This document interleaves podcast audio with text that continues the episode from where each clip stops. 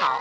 在上一期的节目当中，我们请李强华老师给我们介绍了程砚秋先生演出《锁麟囊》录音中的朱楼一段。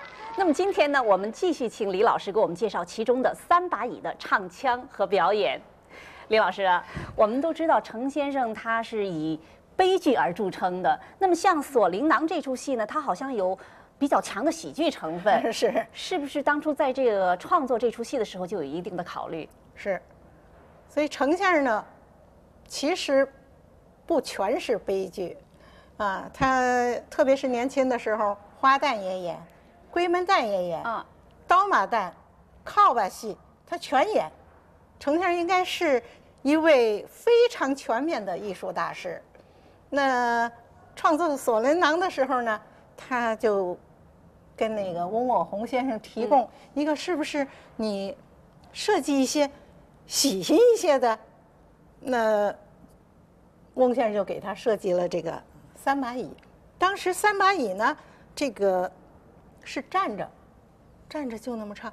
那么程先生后来对这处理的方法说，是不是加上那个丑丫头里边再嗯加一点什么词儿，就可以揭发那个他那种世态炎凉的那儿，他这个丫头就看不起你也是保姆，为什么这样呢？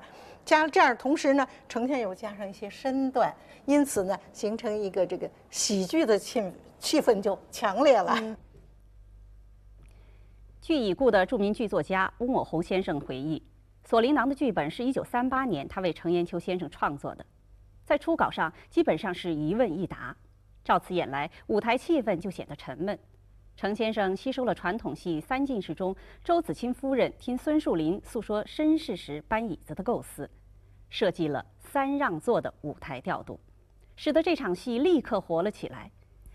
赵守贞的激动与自持，薛湘灵的疑虑与惶恐，丑丫鬟的不服与嫉妒，三个人物之间的关系和各自内心的活动，历历如绘地呈现在观众面前。每次演到这个时候，好像台下观众的非常热。非常热烈，这个时候场子特别热，还有对。喜剧的效果也出来了。又大伙儿笑，完了嗯。再听程先生的唱。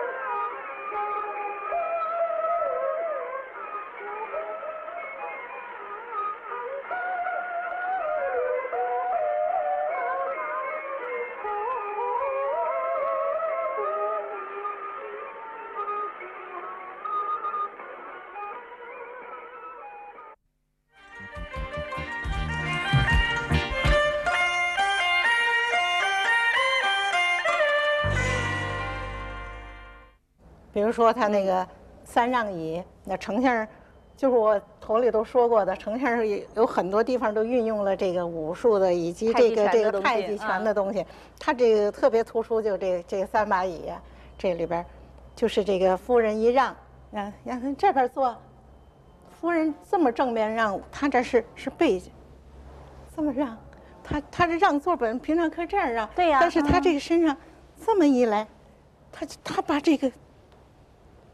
太极拳的东西，这是太极东西出来了，在身上，对，看着很柔，实际上这那里很有骨子。嗯嗯，他是这么一让啊，这因为是这这正面，从这这边来，这么这么一让，完了以后他过来，夫人这样让他，他自己心里也是，我他顺着这又过来，这是什么？怎么回事啊？他纳闷怎么会夫人这样对他那么好？他纳闷所以他的每个动作都结合着这个当时的感情的变化来运用的。他，他这让一个回过来，再是，这是怎么回事？这个脸冲观众，夫人再说让座，他再再这样一来，一个又回过头来，这是怎么回事？完了，再转身过来，他非常有特点，他不像一般的七一，好像让嘛，就是一简单的请让座就行了哈，柔柔的，他就是。非常，嗯，他的幅度也拉得非常大哈，所以他特别有特点，也好看，对，又好看。就是在这个剧情里，你让我，我也让你呀。再回过头，这是这是什么原因呢？他有内容的交代非常清楚，两个、三个不是这样的，不是一道汤很模糊对，他是交代问题。我你让我，我也跟你客气。可是自个儿心里会这个事儿。这是怎么回事？哦，来了，又是一个，就是，所以这也是三把椅当中的非常有特点的一段哈，就是那么三个，到那边就是就是这样，一个，两个就是错步，小错步，哎，从那个犄角往往当间儿走的时候就是错步。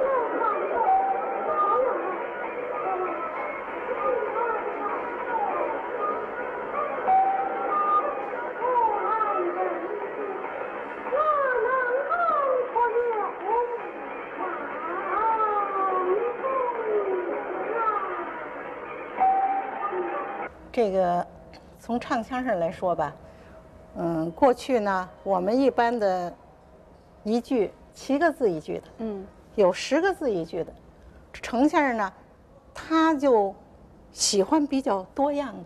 他跟写剧本的嗯先生说：“你设计了多少个字的一句的唱腔，我来设计，你编词儿，我来设计唱腔。”你越编的这里边的十个字、二十个字、三十个字，你你多少我都去设计出来唱腔，这样子感觉到新颖。对，那么在这出戏当中是哪一段唱腔？对，他锁麟囊的这个三把椅，三把椅。你比如说，嗯，耳边香，风声断，雨声喧，雷声乱，月深阑珊，人生那险，都道说是。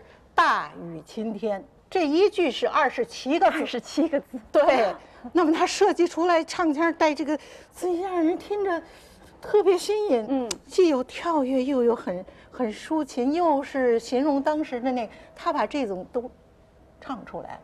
那么程先生这个这个整个的锁麟囊的，是除了这个反二黄和南梆子以外的所有的版式，全有全用上了，全用上去了。